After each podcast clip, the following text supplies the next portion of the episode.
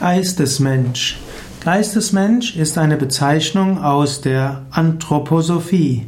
Geistesmensch gilt als das dritte künftige Glied des Geistwesens. Geistesmensch sei dann die höchste Tätigkeitsstufe, die das Ich einstmals zu erreichen lernt. Und es ist die Umwandlung von physischen Kräften in deren verborgene Geistkraft und Geistfähigkeit. Und dabei wird der menschliche physische Leib in den Geistesmensch verwandelt. Verschiedene Kräfte werden erworben.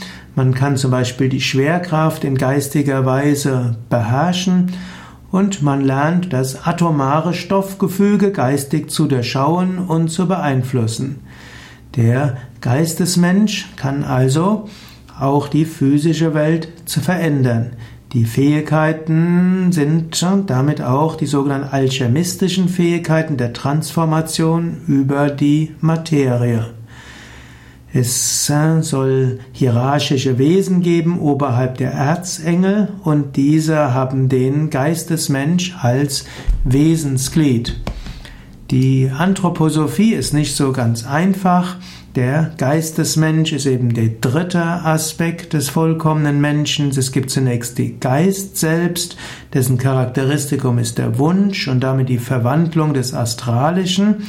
Dann gibt es den Lebensgeist, das ist, dessen Charakteristikum ist der Vorsatz, Verwandlung des Ätherischen. Und dann gibt es als drittes den Geistesmensch und der Geistesmensch hat als Prinzip den Entschluss und verwandelt alles bis ins Physische. Der Geistesmensch, also ein Aspekt, die, die Anthroposophie sagt, dass der Geistesmensch etwas mit Atman zu tun hat, aber wenn die Anthroposophie über Atman spricht, ist dort ein anderer Atman gemeint, ein anderes Verständnis von Atman als im Vedanta-System. Wenn du jetzt etwas verwirrt bist, dann liegt das daran, dass ich jetzt kein Spezialist bin in der Anthroposophie. Die Anthroposophie hat eine eigene Weise, wie sie Dinge erklärt, eine eigene Sprache, die sich eben zum Teil von der Sprache, wie sie im Yoga und auch in der modernen Philosophie und der Psychologie etwas unterscheidet.